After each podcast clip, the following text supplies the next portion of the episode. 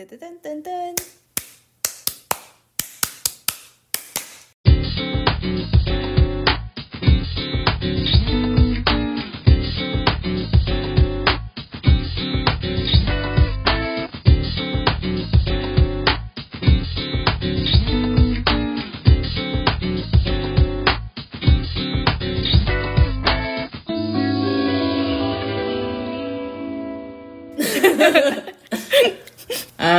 到地下室，我是阿光，我是鸡贼。我不要每次开头都一直叹气，但是我们两个今天真的都超累的。鸡姐，你昨天上班几个小时？十十二个小时。那你几点起床？四点二十。非常悲惨，去澎湖出差。OK，今天的新闻时间呢，我们要来讲一个比较不知名的事件，就是简学义的事件。嗯，就是呢，简学义呢，他去那个投竞图的时候，他在简报的时候啊，就是评委狂聊天，他的意思就是说觉得很不被尊重啊之类的，然后思绪当然也被打乱了嘛。嗯，反正就是有这么一个小新闻，你怎么看，姐姐？我是本来就知道公共工程的评选本来就很糟糕，就是一个明明就是一个。几十亿呀、啊，几万的工程，却每个建筑师可能就讲个十分钟、二十分钟，然后就可以决定了一个案子到底要给谁。嗯，然后而且重点是，其实有的竞图很多都嘛是内定的。嗯，所以我怎么讲？我听到这件事情，我第一个想法就是，那一定是内定啊。嗯，因为你知道，说到内定，我们公司前阵子做了一个净土，就是那个净土啊，它收图时间是在过年后的第一天。故意的，那一看就知道是内定啊，就故意让你没有办法交。对啊，好啦，啊，简学义是谁？其实他就是做那个英歌陶瓷博物馆的，还有台湾历史博物馆的建筑师，他做蛮多公共工程的。嗯嗯，但是我老板偷偷的觉得他的私人案做的没有很好，他老板就爱跟我讲一些建筑业八卦。嗯，怎么说啊？不知道哎、欸，因为我们会翻那个杂志来找 image 啊，嗯、然后老板就说：“哦，做这是什么啦？”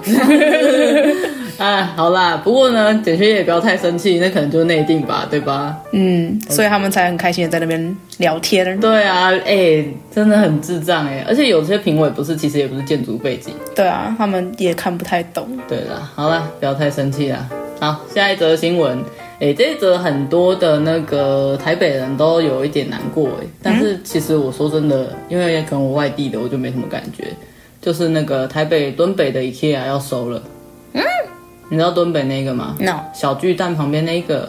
我我都去桃园的。哦，好不，完全没有任何的那个。哎，我也很难过哎，桃园原本 IKEA 是在武林那里，嗯，然后武林离我家比较近，对，然后他跑到青浦去。他五零就收了，对不对？对啊，嗯，其实我有个远的，所以青浦在桃园的定位算什么？嗯，说它算是一个比较边疆的地方啊。哦，对，我可以给你一个观念，关于边的事情，它是在机场捷运附近哦，然后是奥莱会开的地方。哦，所以就跟台中的山景一样，类似，就是要开车开到世界末日、天荒地老的那种地方。嗯，哦，我觉得最大的好处就是它比较大啦，哦、比较规模比较完整，应该就是地便宜吧？对啊，边陲地带的地，算内、嗯、湖的地应该也不便宜，就是的。像这是台北的，它是从敦北，敦北也算是台北市中心吧。主要是他们内湖店要开了，基本上它的官方说法就是说什么大家一起要前进内湖，嗯、就其实跟桃园的这个策略蛮类似的。似好吧，那其实呢，讲到 IKEA，我们就连接到我们今天要讲的主题啦。因为 IKEA 毕竟是卖家饰的嘛，然后我们今天主要讲的东西呢，就是住宅相关的事情。所以第一个提问，金姐，请问呢，这么快？当然，直接破题，因为我们今天是疲惫的上班族，没有人在跟你在那边慢慢铺陈，然后在那边跟你培养感情。好，你来吧。好，你觉得买什么家饰，或者是在家里布置什么东西，会让你觉得有安顿下来的感觉？你说对我而言吗？对啊，对你而言。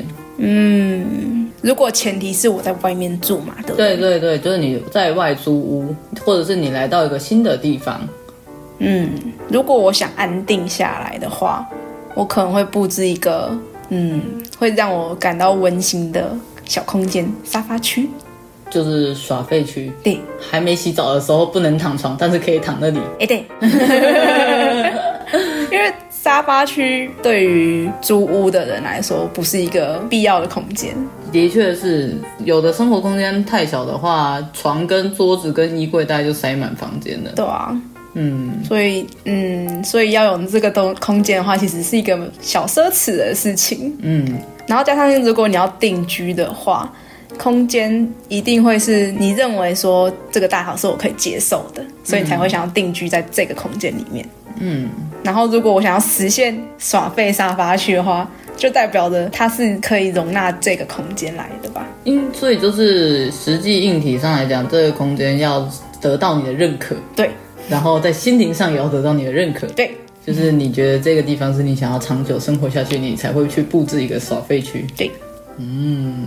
我的话，在大学的时候，我会说是书桌，嗯，因为就是那时候生活很大部分的时间都在书桌前面，对，所以就算我那时候是在外租屋，他们都会有副桌子，我还是自己订了一个，嗯，对，然后可是出社会之后也是耍废区，嗯嗯嗯，因为我真的觉得那个空间它就是一个可以让你摒除一切杂念的地方，真的 是一个快乐的小天堂。那其实呢，我们刚刚讲的这些啊，嗯，需求这个东西其实是会随着时间而改变的。嗯，虽然我现在这么认为，就是我所想要的空间，现阶段可能会是这个东西。嗯，可是未来又不一定。像我以前可能最想要的空间是，就像你说的啊，有一张桌子，嗯，这样子，然后让我工作上来永远会比较舒适。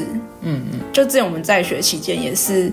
主要是书桌，你以前也是？对啊，我以前也是买书桌、椅子那些。嗯，欸、你的书桌，你的书桌以前真的很很丢哎，就是就是我们有时候会在机姐的工作室上设计课，毕业设计的时候，然后我们就要先找到机姐的书桌有哪一个地方是空位，就要找到桌面在哪里。哎呀。真是尴尬。哎、欸，那你以前有买过电脑椅吗？没有哎、欸。那你以前是买什么？我以前是买皮垫。哦，对对对对。然后你桌上还会有可爱的桌布。对。还会有一些小小废物。对，疗愈哦。心情很重要。嗯，没错，心情很重要。其实我觉得，就以前的需求不一定会是现在的需求，没有错。其实这一点放到那个住宅设计的历史上面也是。嗯啊。就是。你我们现在很习惯的，像是三房两厅啊，家里一定会有厨房、卫浴，然后卧室这个概念啊。对啊，以前其实是没有的。不然以前是，我这边讲的都是偏欧洲那边的历史啊。那我们是什么时候变成这样子的？嗯，其实大概是在中产阶级这个族群开始出现，然后自主精神和个人意识这些概念开始出现，隐私的概念才比较。比较受到大家重视。嗯，那其实以前的时候啊，在差不多十四世纪那附近吧，反正呢，就是古早古早的欧洲，那个什么年代讲错就算了，大家原谅我好吗？讲错了很累，讲讲错了，我其实我也不知道。就是呢，反正以前的欧洲人啊，他们的那个生活方式啊，就是大家都在同一个屋子里面。嗯，我所谓的屋子就是那里面没有隔间，然后。他的桌子是可以收起来，收起来就是一张大床，然后大家就在上面睡成一排，就是我完全没有办法想象，你要跟你的爸妈睡在同一张床上，这是一件多怪异的事情。哎，怎么办？我现在想到的是那种，嗯，就是灾难过后要去体育馆，然后大家扑通扑的那种概念。其实那个画面真的有一点像，因为你吃喝拉撒都在同一个场所。你不觉得光是现在我们就是在房间，有的人的房间就是不能吃东西的，嗯，然后吃东西竟然跟睡觉在同一个空间，超不能想象的，啊，嗯，我觉得超脏的，说实在，我我我刚刚已经被拉跟沙支配了我的脑袋，然后没关系，因为我知道你就是大概就是这样子啦，好啦，反正呢这边就大概简单的带过，现在这种比较重视隐私的住宅设计，其实并不是打从盘古开天就崩。它就是三房两厅，没有没有没有，其实它是经过一个很长时间的演进。嗯，如果对这段历史有兴趣的人，其实可以去搜寻一个东西，叫做法兰克福厨房。嗯，黑是冲啥？在一九二六年的时候呢，有一位奥地利的女性建筑师提出来的。那这个法兰克福厨房，其实呢，它就是最早的标准厨房的原型。嗯，简单说，鸡姐，你应该知道现在我们厨房都会有类似系统柜的那种东西吧？嗯，就是一定会有一个台面，然后吊柜，然后水槽的这些配置。嗯，其实就是有这位女性建筑师去设计的。一开始是她提出的，因为我们不是讲过吗？以前做住宅设计的都是男性，然后他们其实都会做出一些很难用的设计嘛。嗯嗯，所以他是第一个提出这样子的系统的人。他为什么会提出来？呃，他一方面受到泰勒主义的影响，其实我不知道什么是泰勒主义，不好意思。但是他另一方面呢，则是受到快，就是那种餐车厨房的规格，从那边得到灵感。嗯。因为以往他们的设计来讲的话，它其实是动线上不方便，然后台面高度我记得也是非常不符合，就是人体工学家务的流程上好像也有一些问题，所以他这个，所以他这个法兰克福厨房其实就是在解决这个事情。所以其实那时候的餐车厨房反而比在家庭里面的还要好用。对，没错。哦，所以这段历史蛮有意思的，大家可以去看一下。然后其实包含啊，其实室内设计跟建筑这两个专业的分野也是到很近期才出现的，比较分工一点。嗯，就是出现这样子明确分工，其实是因为以前的那个厨具啊，然后还有一些家居打扫的那些动线什么的啊。嗯一开始都是有男人设计的嘛，你也知道，以前只有男人可以读书，有男人有资格做设计。嗯，但是听说非常的难用，难用的要死。讨厌 讨厌。所以其实最早期的室内设计就是由女性，尤其是从厨房开始的。嗯，然后后来啊，其实有一个女性设计师，她叫做爱丽丝·德沃夫，她是一个出身很好的女孩子嘛，家里也是。挺有钱的，然后也是很有才华，啊美学上也非常的有，就是很有品味就对了。嗯，那时候也算是在上流社会里面啊，大家就发现说，哎，他对室内装修这件事情其实蛮有一套的，大家就蛮喜欢他的。嗯，所以他后来开始就是接了一些朋友来的委托。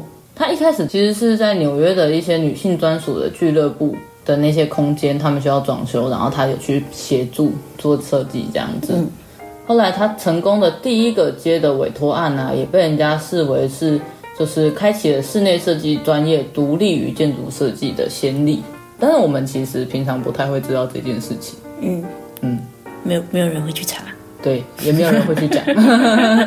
我觉得这段历史是蛮蛮有意思的啊，就跟就是。因为其实大概在一两年前是包浩斯百年嘛，嗯，其实也有蛮多人在讨论说，以前的包浩斯的建筑系是不收女生的，然后那时候的女生只能去陶艺或者是其他的科别这样子，嗯，然后其实也有很多被埋没的女性设计师，嗯，所以其实我觉得这个东西有兴趣啊，我们其实也可以多一集来讲这个，只是鸡姐有可能会过热，或者是会被我纠正用词纠正到录不下去。好了，没有，没事的。鸡姐开始哦，我相信没有人要听啦。鸡姐的那个，我相信没有人要听啦。哎，我相信没有人要听啦。好，下一位。哎，不是，我跟你讲，你这样子讲，就会有一堆人跑来跟我说他想听。阿多卡啦。因为我超爱这个梗的，哎，是不是很赞？这个梗超赞的。嗯，你知道鸡姐刚才讲那个 I I dot car，其实是以前有一个。就是有人在网络上互相吵架，他想要打 I don't care，然后就就打成 I do care，I do care，就是 D O T，然后 C A R，超智障，我超爱这个梗的。I do care。好了好了，你被你讲的人家韩文，请你跟韩国人道歉。我们刚刚讲的东西其实都是偏欧洲那边的历史嘛，其实。我蛮想知道，就是因为鸡姐你的毕业设计是做住宅嘛，嘿，所以其实我蛮好奇说，有没有一些台湾的自己的特有种住宅，或者是台湾人才会做出来的住宅形式？就不登公寓。嗯哼，不登公寓是什么嘞？就是那时候我就有一段时间比较多出来的时候，是在民国时期，就是从大陆来到台湾那段时间。你说？国民党撤退来台湾的时候，嗯，因为人数变多，然后他们就开始用比较快速的方式去建构。嗯，一整排里面有好几栋连在一起嘛。嗯，然后那一区的好几条都会是长得差不多形式。哦，那个很大的机会是同一个时期建出来的。嗯哼，对。然后他们的形式就是会有一个以公共楼梯为主体，然后每一层楼上去就是独立分户嘛，嗯，是吧？对。你知道我小时候，因为本人台中人，所以我小时候住的是电梯大厦，嗯，所以我第一次看到布登公寓的时候，我就有一种这是他妈哪里来的贫民窟啊？就是这这这个地方能够生活吗？这里这个走廊这么这么的肮脏，这么的狭小，可可以啦，勉勉强还可以啦。我真的小时候的我真的很没礼貌哎，现在想想那些房子可能都比我老家还要值钱个几几百倍。然后这里可以小小说一下，就是其实布登公寓跟公寓是同样的东西，就是四到五层楼，然后没有楼梯的住宅。四到五层楼没有电梯的住宅吧？对，我刚刚讲什么？你刚刚讲四到五层楼没有楼梯的住宅，哦，真的假的？四到五层楼没有电梯的住宅，我想大概是用飞的吧。不好意思，我长出了翅膀，那我要去住。签约完之后就会长出翅膀，就进去那个里面就这样，呵，展开翅膀，我直接飞，不要拦我。这原本是楼梯的地方，就是一个空洞，然后我就一打开翅膀。不好意思，不好意思，好无聊。好，我们继续，真的好无聊。然后接下来是中间层是华夏，华是中华的华，然后夏是大夏的夏，然后。对不起，对不起，我稍微打断你一下。欸、中间层是什么意思？就是有分为矮、中、高的住宅，这样。你是说布登公寓有三种高度吗？不是，布登公寓是最矮的一个称定义的称呼。嗯、那中是谁？中是华夏，然后大是大楼。哦，嗯，所以楼层数没有特别指定。有有、哦，有分为公寓、华夏、大楼。嗯，然后公寓的话就是。主要是四到五层楼，然后没有电梯的住宅。嗯，然后华夏是十层楼以下，可是有电梯的住宅。嗯，然后里面大部分不会有什么太多的公共设施，哦、所以它不一定会有健身房啊、KTV 这种东西。嗯哼嗯哼。然后这种东西主要是在出现在大楼里面。嗯、然后大楼基本上是定义为十层楼以上。嗯、然后有电梯的住宅，或是有我刚刚讲没有的的公共设施，会在大楼里面出现这样子。哦，嗯、所以我在台东的老家就是大楼，嗯、因为我们那里是四层楼嘛。嗯嗯，长了知识。Yeah. 哇，我们今天都是在讲一些就是不知道好像也没什么关系，但是知道了会长了知识的东西呢。对，好棒哦！我最喜欢这种小废物知识了。最不常听到应该是华夏吧？对啊，可是。华夏会，我会听到大家就是在什么建商广告里面吧，什么圈圈华夏尊爵独享，然后就这样，嗯，这是什么东西？对啊，我一直以为它是建商专用名字，结果没有，超没知识，原来是这样子啊，哼啊，嗯，然后其实今天我觉得讲这个题目啊，就完全就是会让鸡姐勾起一些她不愿意回想的记忆。他现在都对我露出了非常厌恶的表情，皱起了他的小鼻子。我当初跟你说要录这个主题的时候，你的心情是不屑。我以为你要骂脏话，讨厌啦，怕被我揍是不是？讨厌啦，要收敛一下。哎，其实啊，我们的 memo 啊，就是打说今天这一集的最主要的就是。那一天，鸡姐想起了被毕业设计支配的恐惧，看到了，我都想要把它关起来了呢。Sorry，好吧，那因为鸡姐，你要不要简述一下你的毕业设计的内容？你说被支配的恐惧吗？呃，当然，恐惧的部分我们稍后会再谈啦。还是支配呢？就是不想谈他本人。哎、欸，可是我可以懂哎，因为其实你知道我的基地不是选在西门吗？哎我们下一集谈西门呢、啊？咖喱老，你知道，就是后来我非必要，我绝对不会再去西门。就是我看到那一块地，我就觉得超痛苦。你不要在那边对我露出你的双下巴，真是有够丑的，请你回来，回来。好，所以 简述一下你的毕业设计吧，快点！你快，你讲的越快，我们就越快结束这一趴。那一天被支配的恐惧就出来了。他现，我觉得鸡姐现在有一点那个压力创伤症候群。你到底想要为几件？难道你的毕业设计要我来讲吗？要要要要讲什么？你说哪一方面？他他他有点多。不是啊，简述嘛，简述嘛，简述的意思就是你简短的在十几句话之内就把这件事情讲完。你说我毕业设计对我的影响，还是我做了什么东西？你做了什么东西？哦、你是不是已经恐惧到你已经压压力创伤症候群，到听不懂我的问题了吗？我的心脏在噗噗跳，我要疯了！快点，你要不要讲？要或不要？我做了屋顶加盖，然后是做给青年人去使用的。嗯哼。虽然我一开始的发想点是青年人在都市里面是需要住怎样的住宅，嗯，那跟屋顶加盖其实蛮有关联性的啊。然后因为很多人都会去租屋嘛，对，然后屋顶加盖就是其中之一，没错。然后对我来说，屋顶加盖的物理条件是。我自认为最好去做的事，然后加上屋顶加盖，因为是嗯，算是被讨厌的一个东西，嗯，可是我认为说它其实是一个可以被美化或是被善加利用的一个事情，嗯。嗯，所以我就以这个去作为我的毕业设计，嗯，我觉得非常的有意义，然后机姐觉得非常的痛苦，意义在哪里？支配的恐惧。感。我觉得蛮好的啊，利益良善。哪里？利益良善啊！你不觉得现在年轻人的居住环境真的很差吗？哦，我以为你说我做这个利益良善，我觉得我做完我心里憔悴。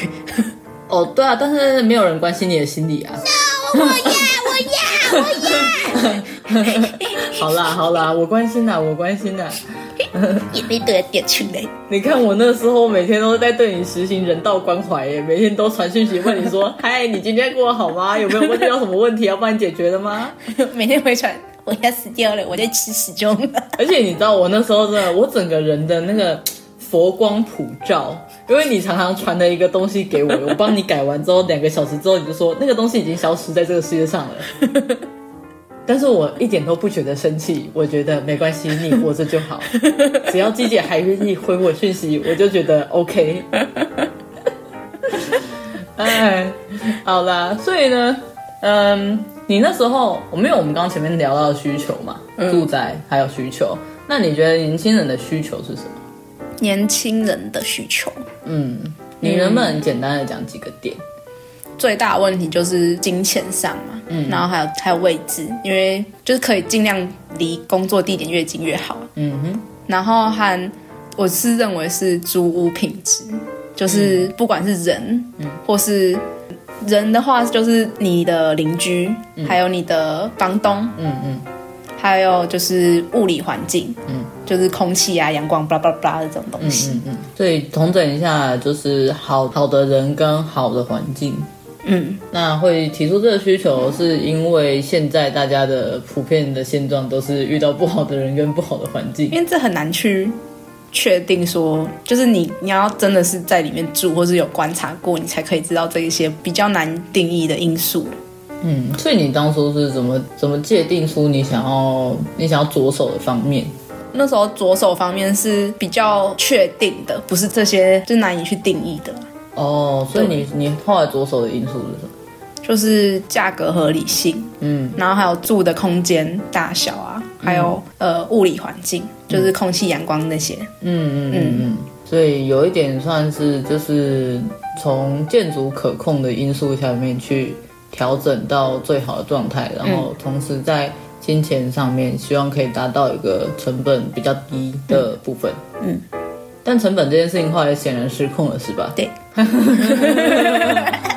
没关系啦。我是我觉得对于学生来讲，本来掌控成本这件事情就很困难了。人家连自己的荷包都管不好了。没错，我们连我们的户头都没办法掌控，怎么可能掌控别人的房子呢？嗯，不过其实啊，说到年轻人需要住宅，我们其实现况来讲，其实就是有很多各种的怪象。也不能说怪象，但是就是有一些蛮特别的现象。你知道台北有人在租床位吗？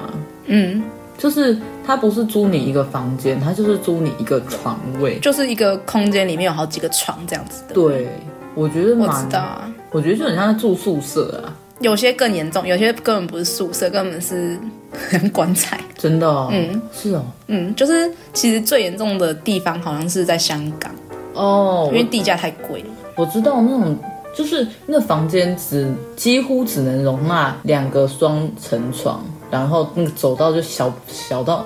嗯，那个叫走道吗？那个那个应该不叫走道，那叫缝隙吧。嗯，就是只有人可以下来，人可以走出去。对对，然后基本上是没有对外窗的，它就是一个很多个这样子的房间连在一起，然后他们中间就只有一个走道可以让你通行而已。嗯，所以你在这里面就基本上是住，你就是有一个住的这个需求被满足了。对，就是你的生理需求被满满足的地方而已。而且我觉得，首先就是我个人就是一个不能跟人家共享生活空间的人，我就觉得这件事情让我超难想象的。嗯，所以其实就是有一点也，也这也算是一个在不同的需求跟条件之下衍生出来的不同的居住形式。嗯，可是其实共同居住有很多种形式，这其实算是一个最糟糕的共同生活啦。可以算是哦，我觉得。对啊，因为其实如果要说好的共同生活的话，像是。台湾有的比较有名的就是酒楼，酒是玉字旁的一个玉在一个酒，嗯，然后楼是楼层的楼。那是什么？他们是一个，它是一个品牌公寓的名称，嗯、然后品牌公寓就是嗯、呃，有点像包租代管的公司。可以讲白话文吗？哦，就是不是很多人都有空屋嘛，嗯。那他就是提供了你一个方案，说我们这边有人可以帮你管理这个空间，嗯，你只要把这个空间试出来给我们，我们就可以管帮你管理好这个空间，然后去租给别人，嗯，去住，然后是以比较合理的价格去租出去，嗯，然后就不会让这个空的房空的屋子没事做，然后还有很多人找不到地方住，所以就是。有一些房子的持有者，他是懒得管理，也懒得出租，但是其实这个空间是可利用的。嗯，然后这个单位的工作就是负责帮他们把这个东西，就是出租给有需要的人，嗯，然后再协助屋主管理。嗯，是这样子的一个概念。对，就是政府是中间人，然后请屋主去释放这个空间，然后让品牌公寓就是。代管的公司去帮你管理运作这个空间，然后你也还是可以收，可以收得到钱，只是你不用去花心力和时间在这个事情上面。嗯，然后租屋的人也可以享有这个福利，就是他可以以比较合理的价格有地方住这样子。哎、欸，真的是蛮便宜的。我刚刚这样子划一下他的网站，他的宿舍四人房，然后一个月是六千块，但是整个看起来的感觉还不错，装、嗯、潢也是。他们的装潢都棒棒的，对啊，就是就是蛮新潮的啦，嗯，而且看起来挺干净的。而且我觉得酒楼算是入住的人，其实是他们有筛选过的。我认为这是一个优点，就是他们的一个想法是说，希望进去的人不是同一个那个生活圈的人，可能有各行各业这样子。其实这跟你那时候做毕业设计也有一点类似诶。嗯，你那时候设定的人群好像有八种。嗯。然后不同的职业，他们有不同的需求，对啊。然后在你的这个设计里面，他们会在不同的公共空间有不同的交集。嗯，我是把你的毕业设计讲得很棒？嗯、你是不是应该付钱让我去简报？付钱给我去，不然跟老师吵架。好啦，开玩笑。而且我觉得我这样看下来，我觉得酒楼它有一个很棒的地方，就是日常支援。他说他每个月公共区域的清扫跟垃圾清运服务，对不起，嗯，因为他下面有个社群生活，但是我看到日常资源，我觉得这对我来说比较重要，是吧？对，因为我今天早上才七点起床倒垃圾，不然我家要被垃圾给淹没了。我真的是加班到没有时间倒垃圾，你知道？我每个礼拜只倒一次垃圾。他就是虽然会比正常的租屋处再高一点，可是他在这方面，就是你刚刚讲的那些呀、啊，然后还有你还有公共空间可以去使用，嗯、我觉得很棒啊。就是如果你可以接受这个生活方式的话，其实是可以的。对，尤其是其实我最近的一个困扰哈，嗯，就是我假日的时候，如果我待在我自己的私领域的时候，我就会废到烂掉，就是。就是整个融化，然后就是跟床合为一体，然后整天都在躺在床上，然后在那边看 Netflix 这样子度过一天，然后叫 foodpanda 这样烂透。然后你问我说为什么不去图书馆？因为我觉得我去图书馆我会很焦虑，我很怕我会吵到别人。哦、可去咖啡厅，不好意思，我没有钱，真的。所以，所以其实对我来讲，我觉得这好像可以哈。对啊，可是他应该说他以前。还是就是只可能只有出租几间房间的时候，嗯，他是以好就是几个人住在同个房间里面，比较少个人空间。嗯，所以它现在比较放扩大经营之后，他有一些是可以租个人，有雅房也有套房。嗯，然后只是他前阵子好像有卖掉一些地，他们有运作了一段时间嘛，所以他自己也有买地，然后去出租。嗯，然后他们。最近卖出了一些地，好像是想要去做一些新的事情，嗯，只是还没有试出说他们要干嘛，所以我们可以拭目以待。但是就是有一些想法，有一些预计就对了，嗯嗯哼。然后对于刚刚讲的共生公寓啊，嗯，我觉得有一有一栋我还蛮喜欢的，是在韩国，嗯，叫做树屋，嗯嗯。然后它它其实运作方式跟酒楼有点类似，嗯，只是他们的。它因为它真的是移动嘛，嗯，然后他们是每个人都有一个套房这样子，嗯，然后他们是分层的，然后每一层的给的需求不太一样，嗯，有一层是给狗狗的，然后有一层是给猫的。你说是以宠物为取向，有养宠物的人，这两层是以宠物取向，嗯，然后有一个是比较简单生活的，就是它里面的基本设备就是有厨房，然后也有。算是小客厅的那种小空间，虽然它可能没有隔间，嗯，然后和床这样子，嗯，然后它的布局上就会不太一样，诶，像猫的啊，它就会有一些猫跳台，嗯嗯，然后变成就是小阁楼形式，哦，对，偏向楼中楼的，对对对，所以他们有一有一小有一小面墙，就是可以给猫在那边当跳台跳，嗯，然后我说的简单生活，其实跟狗狗的有点。是算是有结合性，嗯，就是他们里面有一个小巧思，是他们里要有一个楼梯，嗯，让狗可以爬上床上面去。就因为有些狗腿比较短，嗯，所以会需要这一件、哦、这个东西，就是比较小的小小事情，像我们刚刚讲的那两个，就是这样子去运作的，嗯哼。然后有像。诶、欸，喜欢泡澡啊，然后边看电视的，然后就有、oh. 就有一个房间在最顶楼，嗯，它是比较大的楼中楼，嗯，它在一楼的浴室外面就放一个浴缸，天哪！然后因为他们这栋楼的立面是有点倾斜的，就是上面比较窄，嗯，所以他们的采光都很好，他们都是大面玻璃这样子，嗯嗯，所以你就想，你就泡澡，然后你有一个楼中楼。然后他们的那个，他们有挑空，所以他们有个很大的落地玻璃在那里。等一下，算落地吗？那个澡堂是公共的，个人的啊，浴缸，这应该很贵吧？它算是比较贵，可是因为就是他们在韩国，他们的房租押金是一年的租金，一年的租金超级贵，所以其实你要入住前就是一个大门槛。嗯，然后在树屋这里，他不会要你收这这笔大租金，大押金，对，大押金，嗯。嗯所以其实虽然你的租金会比较高，可是因为它的生活措施、设备那些都很好，嗯，像是一楼的公共空，它有一二，它有两层楼公共空间，嗯，然后二楼公共空间是有会议室和读书空间，嗯，去让你做使用，然后一楼的话，它因为它的它的住屋很特别，它因为他们这一栋就是希望让你做舒适。嗯，然后有生活感这样子，嗯，所以他们在中间其实是有个大挑空，嗯，这栋楼的大挑空哦，哦，浪费楼地板面积，哎呀，人家买有钱嘛，所以他们在那里很酷，他们中间有三个种树的小花圃在室内。怎么办？我的感性跟理性现在正在，是他们两个现在正在就是往死里的打架，就是一边就是说靠北欧也太浪漫了吧，啊不就种树？哎、欸，可是真的很漂亮。对，然后我的我的另外一边就是说，你可不可以不要这样子？你是工作到疯了吗？我现在很分裂。它真的很漂亮。嗯哼，它就是中间有一区是休息空间，然后休息空间是用。植物和树去包围的，然后它其实不是装饰性，它是真的树，然后有人去照顾，它已经活很久了。还有曾经有住户是因为这一区才进去住，然后说如果这一区管理不好死，他就不住。哦、然后他管理的很好，对。嗯、然后他在一楼空间还有一区是类似于有一个广场吧，嗯，然后在那里可以做演讲啊和瑜伽，然后会做这些是因为他会定期办活动。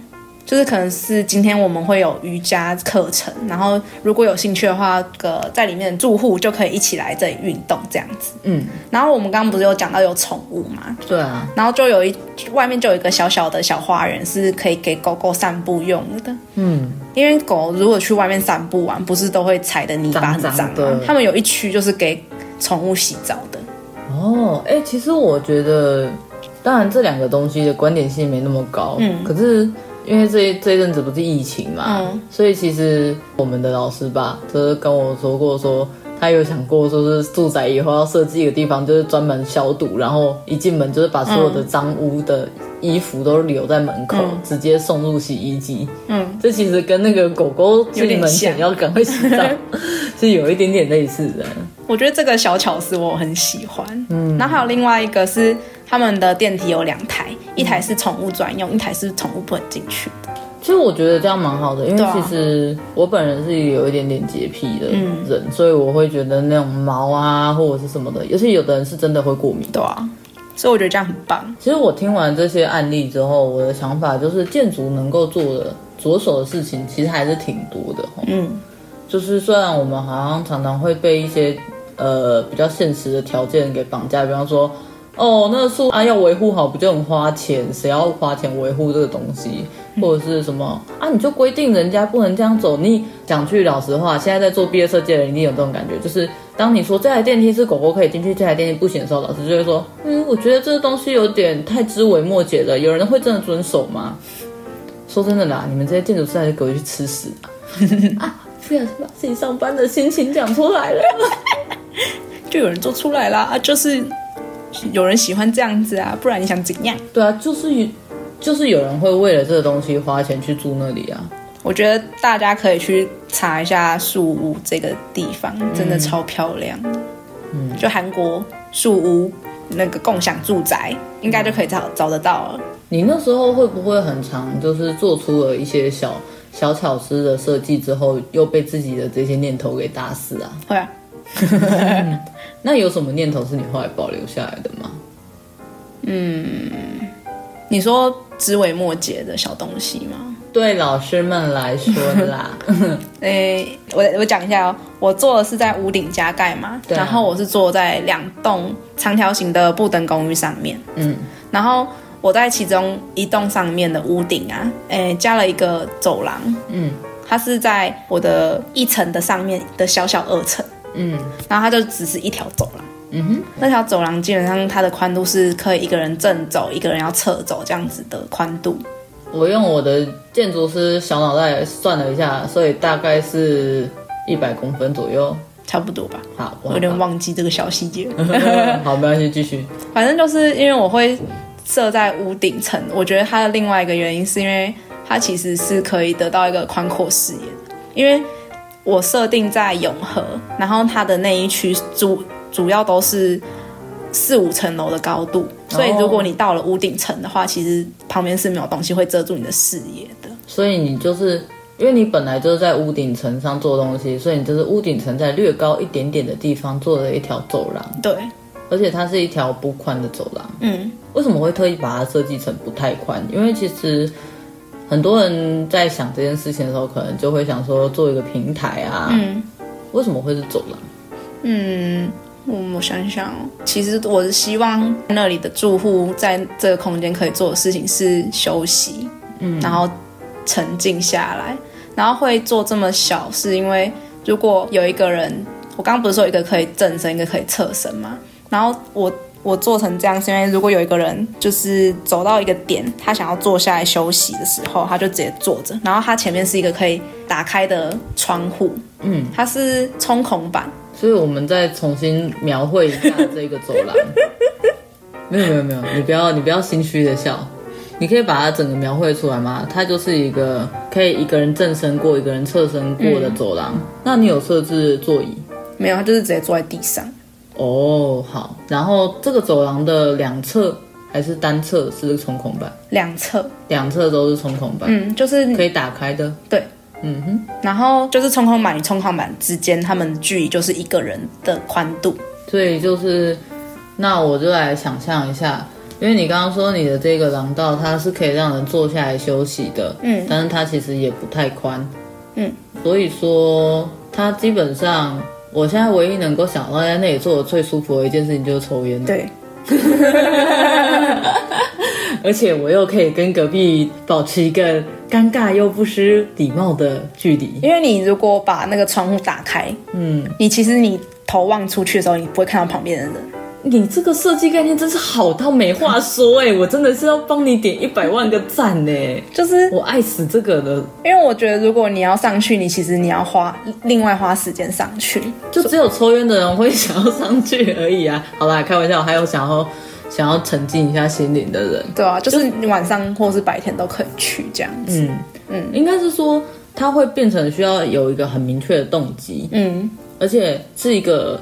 自觉的状态吧，多少他算是一个自觉到说，哦，我现在好像需要一些私人沉浸的空间，但那个空间我没有办法自己一个人独处，你才会上去那个廊道。然后会做直线条，是因为你其实你有时候如果你空间太大，你还要另外花时间去想说我到底要去哪里。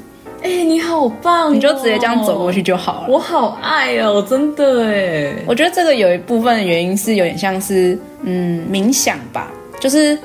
之前有看到一个他自己在家里面做冥想空间，是他是用一个木帘，嗯，然后用成回那个螺旋状。哦，我懂，嗯。然后他的冥想空间在螺旋状正中央，嗯。然后他就需要把那个木帘慢慢的走，走走走走进去。它其实虽然是一个螺旋状，可它也是只是一个一个线条。可以让我帮你把它具体化一下吗？就像是你沿着一个蚊香在走路。对对对对对对对。你就是只能沿着那个蚊香的那个路径，对，然后你就在这个路径中慢慢沉淀，慢慢沉淀到中间那个点。诶、欸嗯，而且其实从另外一个角度上来说啊，直线这个东西，嗯，你刚刚讲说不需要思考，的确是，就是它摒除了其他的可能性，嗯，你就是在这些格子里面选一个地方，然后看着远方之类的，嗯、对。天啊，你光是这一点你就可以讲超久的哎，我而且我超爱的哎，因为我最近就就是因为苦于就是不可以在房间里面抽烟，可是走到阳台又有点麻烦。我最近我我觉得这的确是一个非常符合年轻人需求的地方啊。因为我那时候的摄养是一栋，一边是喜欢大家比较活动聚集的的人，嗯，然后另外一边是喜欢个人，可是又不离开呃团体生活的一群人。就是他们比较多公共空间，可是你还是可以知道你旁边有人这样子，嗯。的概念去，我是以这个概念去做。其实如果要我来解读这的话，我觉得它多少是对我来讲啊，当然你刚刚是算是有一点点偏向，有一点点二分人群的嘛，嗯，但是其实对我来讲的话，我会把它看作是人类本来就是一种非常复杂的动物，啊、就是你可能你可能有时候想这样子。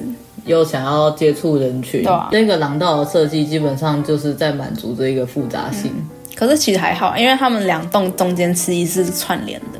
对啊，我真是我那时候就一直很诟病你这一点，因为你那时候工作都做不完，然后还在那边给我串联，还在把基地扩大。不是，有一部分是因为黄信颖。哦，现在开始怪老师哦。他那时候就说：“你为什么要自己？”你就。黄先生，台南黄先生，台南黄先生。有养一只黑猫的黄先生，很爱那只黑猫了，长发黄先生，对，他就他就说，为什么你只做一栋？你不觉得做两栋比较有趣吗？你就是脑波弱啊！对啊，哦，我已经看我看透你的人生的季节。可是我真的觉得做两栋比较好做，因为你两栋的话，你可以做的事情比较多。的确啦，因为机姐那时候她做一栋的时候，她的那个基地面宽非常的窄，窄然后又又狭长。嗯，其实我觉得你一开始的发展也蛮有趣的，啊，就是那个做成运动场，屋顶超长。哎、欸，我是觉得有点赞，好不好？其实你每个东西都可以发展的。今天突然变成一个机姐的鸡汤大会。哎、欸，算是鼓励一下在做毕业设计的人了吧？他们也快评图啦。对啊，嗯。我那天不是发了一张，就是我们的某一位张姓学弟啊，他以前曾经穿着绿色的衣服跟绿色的裤子，然后我就把他拍下来之后做了一张梗图，然后那张梗图就写上班上到失去穿搭能力，然后后来呢，就过了可能几个月之后呢，我又翻到那张梗图，它真的变成我现在写照，因为我可能已经连续两天都穿 all black 去上班了。然后我就又发了一个现实动态写说，我原本发这一张梗图只是想要取笑他，殊不知这真的是我现在的生活写照。结果呢，小飞他就回我说。他今天也穿这样哎，我说，你怎么还没放弃你的纯绿色穿搭？他喜欢，他是不是很喜欢 cosplay 一个圣诞树啊？哎，我以为是青椒，哎，青椒很像，青椒超像的，要搭配他的那个身形的弧度。哎，哎，你真的很很机车哎！我哪有？张先生是他说的，不是我说的哦。鸡姐说你很像青椒，别嘞。哎，他那个穿搭真的是绝了，超像圣诞树的，超好笑的。别这样，因为我我也有青椒装过。哦，真的吗？我以为你是穿那个就是太熟的香蕉装，就是全身都是卡其色跟黄色。我我都有试过，蓝调香蕉，蓝调香蕉跟青椒。好，我谢喽，谢喽，谢喽。好啦，就先不谈你的香蕉装了。有，我想要请你呀、啊，就是给一些意见。不要。想请你给一些意见给现在在做住宅的学弟妹们。不要，为什么不要？意见哦？对啊，我怕让他们心灰意冷。你只会给一些令人心灰意冷的意见。对。天哪，你这学姐怎么当成这样啊？擦汗擦汗。嗯，不是嘛？那时候我们在做毕业设计的时候，做住宅的每个人给了意见，第一个想法都是不要做住宅，不要想不开，不要做住宅。说实在，连我不是做住宅，我都会跟别人说不要做住宅。对啊，是吧？我觉得做住宅真的很痛苦哎，因为做住宅没有一个明确的答案。嗯，而且他的案例太多了，所以老师有很多的点可以抨击你。我觉得他就是你做，比方说今天有两个选择，你做 A 的时候，他们就说你为什么不做 B？你做 B，他就说你为什么不做 A？或是你为什么不做 C？对对对，就是这就是他们就是过往案例太多的坏处。对。嗯，说句直白一点，就是很难找到一些新意吧。嗯，所以你如果要做住宅的话，除非你有一个很明确你要做的类型，或是你有什么想法想要去操作，不然真的不要碰。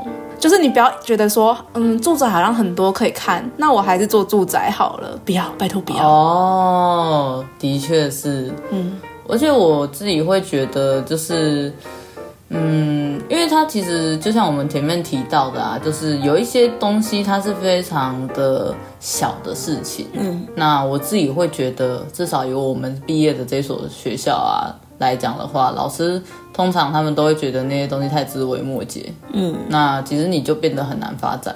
可是说实话，就是住宅方面啊，就是那些枝微末节的才会让你的东西有特色。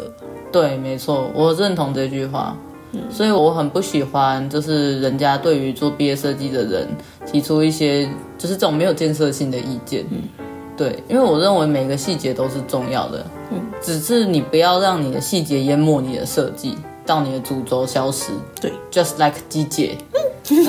没有啦，没有啦。因为我觉得住宅其实就有点像是说，你的房间你要怎么去布置出来给别人看。你是说，其实它的原型，它概念很像是这样？对，就是很像你把你的房间扩大成一栋屋子的样子，嗯，因为它就是你想要的，你想去做的事情。好鸡汤的一句话哦，我是这么觉得，因为像你，就是你做住宅的话，那一定会是你想要去住的地方嘛，是你理想的空间。好哦，我觉得啦。总不可能做出一个来说哦，其实我根本没有进去住，我不根本不喜欢这个东西，完全不喜欢，总总不会这样吧？不可能完全不喜欢啊，总会有一两个啊。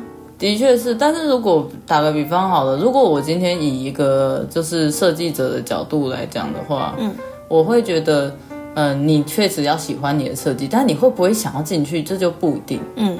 单看你的方向如何吧。对对对。比方说，因为鸡姐，你今天是因为你做的设计是你给年轻人的，而且你自己又是年轻人，这个地方才要投你所好。嗯。可是如果今天你做的是一个专门完全就是给长者的，嗯的话，说不定你不一定要喜欢，只要长者喜欢就好了。你觉得呢？可是我觉得，如果你不一定要喜欢，可是长者会喜欢，那你如果你老了，你会喜欢这个地方吗？就是会去设想说，呃，你现在也许不会喜欢，但是你老了会喜欢，你懂吗？你懂这个差异吧？是没错，可是，在某个时间点，你还是会喜欢它，就是你还是会离不开喜欢这个字吧。就是你做出来的东西，总会有是要解决某个事情，如果没有的话，它是你想要去做的事情，那你想去做的事情，就是会是你喜欢的吧？嗯，我觉得多少，但是这样子讲好了，就是你喜欢的跟你需要的有时候不一定一样。对，这是就是会有两个方向，嗯，一个是你要去解决的事情，对，或是你想要去做的事情。当然，我觉得两个都是好的方向。对，嗯，就是你要明确知道你在干嘛。真的，真的，我觉得尤其是现在，其实已经四月初了，现在对毕业设计的那个学弟妹来讲，应该是最难熬的时候。所以，我们刚刚其实有一点点算是提出两个不同的派系啊，就是你如果觉得你现在已经很不喜欢你的东西，那你就听我的话，觉得不喜欢也没关系，硬把它干完就对了。对。那如果想听鸡姐的话，那你就去做一个你真的很喜欢、你很有热情、你就是看到它你就觉得人生很快乐的事情。不然还有一个方法，reset。你不要，这是最烂，这是最糟糕的方法，这个不可以学。谈一下。你如果这样一弹，你就是把你接下来一个月的睡眠全部弹掉，把你变不见。这是真是把睡眠直接变不见，先不要好不好？不要这样。对啊，喜不喜欢就，嗯、呃，我觉得啦，刚刚我们都讲的差不多了，其实就是可以自己参考着。然后，鸡姐，你有没有想要给还没有开始做毕业设计的人意见？就关于住宅设计这一块，因为我们刚刚讲的其实比较偏向已经开始做的人，嗯、还没有开始做的人，你有没有什么意见？我觉得比较偏向住宅吧，就是因为一开始你根本不知道你要做什么。哦，对啊，的确是，就像我们刚刚讲的，如果是像住宅这种案例很多的东西的话，你就要非常明确知道你要做什么。嗯，然后像你那时候做的女性主题的，呃，不好意思，请你有点礼貌，呃、人家做的是性别议题，哦、不好意思，重新 reset，性别议题的就是比较小众，不案范例不多的东西。可是你既然你会选这个主题，就代表着你会去深究。应该说该怎么讲？就是你你选的这个主题本来知道的人就不多了，所以你相对比较明确知道自己要做什么吧。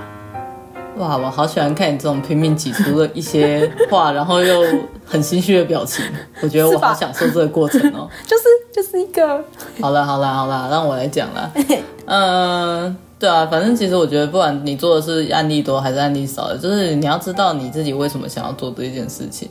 深究的时候不要忘记初衷，嗯，要适当的去剪裁掉一些资讯，不然的话，在初始发想的时候就会非常痛苦而且混乱。嗯，对，我觉得你可以画一个小小的金字塔，就是你的大主题是什么？嗯，然后之后你延伸出两个你想解决的事情，嗯，或是你想谈论的东西，嗯哼，那。这两个主题，你用三句话去形容它，这是哪里看来的吗？还是你自己的心得？就是之前看一本写作的书，嗯，那本书的名字叫什么？